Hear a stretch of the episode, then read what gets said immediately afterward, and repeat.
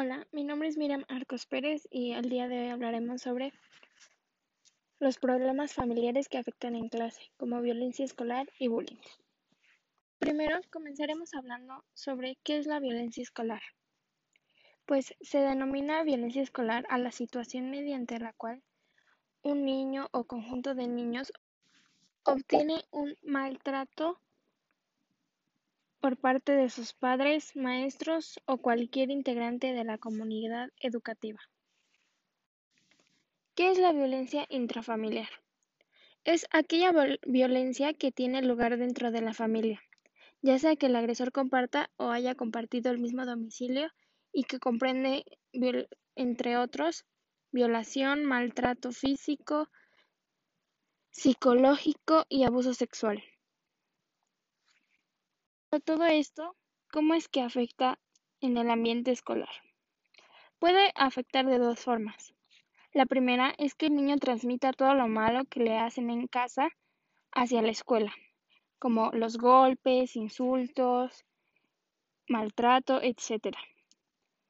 La otra es que el niño no se pueda desarrollar correctamente en el ámbito escolar, que sea tímido, no participe, todo el tiempo está distraído y no ponga atención. Es por esto que es sumamente importante el ambiente en el que crecen el agresor y el agredido, ya que muchas veces lo que se ve en las casas es lo que se transmite en la escuela. Si yo veo que mi papá le pega a mi mamá, la insulta, pues voy a pensar que eso es está normal, entonces lo voy a ir a hacer a la escuela. Es por eso que los padres deben de prestarle atención a los niños en casa y excluirlos de peleas. Y a todo esto, ¿cómo es que identificamos que alguien está siendo agredido? Los niños agredidos comienzan a ver la escuela como un lugar muy peligroso en vez de seguro en vez de que se diviertan con sus amigos, aprendan, participen, comienzan a, cuestionar su físico, forma de ser y todo lo que el agresor le marque a, ese, a la víctima. Afecta su autoestima de forma que puede que el niño agredido pueda llegar a poner en riesgo su propia vida. Podemos identificar que está siendo agredido y la está pasando mal con distintas actitudes que la víctima tiene, como por ejemplo, se puede excluir, em, no participa, está distraído, se siente mal y ya no es el mismo de antes. ¿Y cuáles son las características del acosador? De igual forma, el niño comienza a transmitir lo que ve en casa golpes, insultos, agresión psicológica, etc., como mencionábamos anteriormente.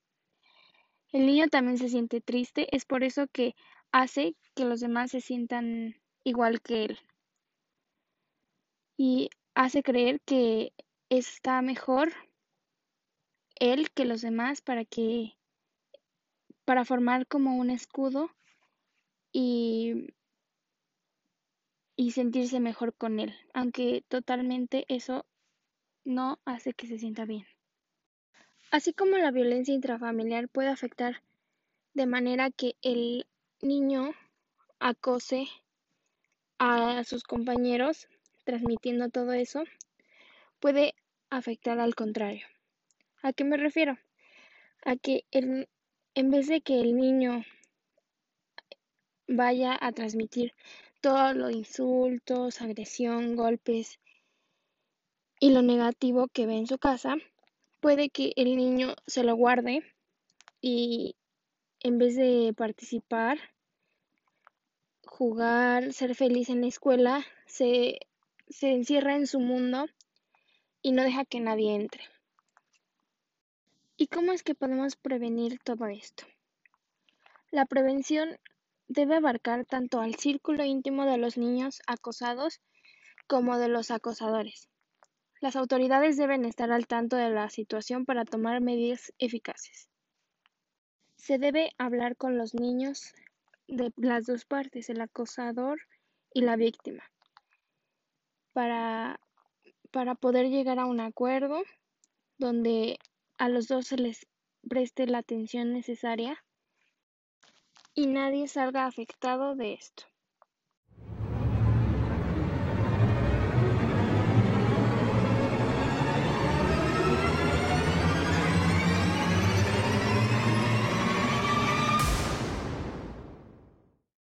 Y a continuación les daré un psicodrama como ejemplo de este problema.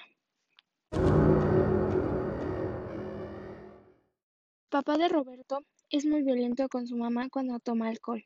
Roberto, al querer defenderla, su padre se desquita con Roberto y lo golpea.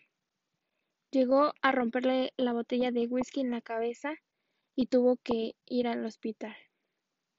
El papá de Roberto siempre se disculpa después de agredirlos física y psicológicamente, y ellos deciden perdonarlo. Al final de cuentas es su padre y ellos lo aman.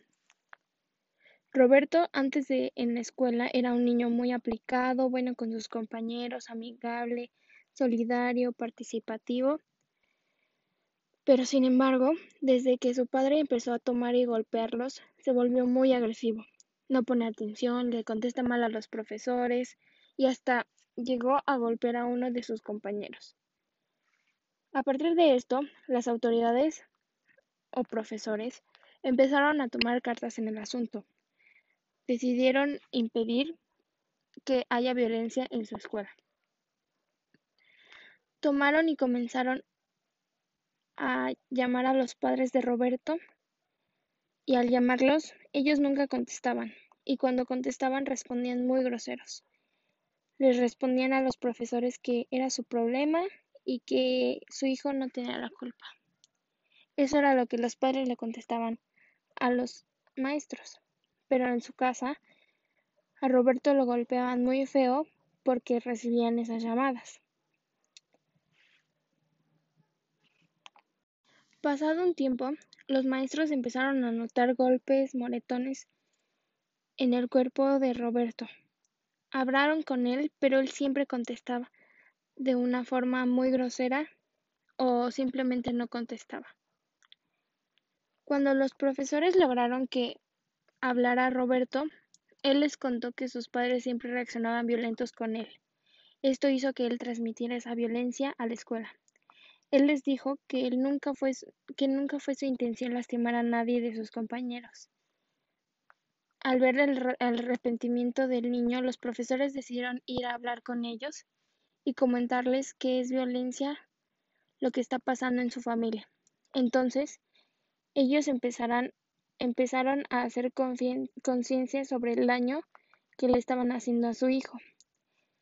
El padre se disculpó, así como los padres fueron a terapia familiar para resolver sus problemas y diferencias. Su padre controló su problema de adicción y Roberto volvió a ser el niño de antes, con, como participativo y muy buen niño.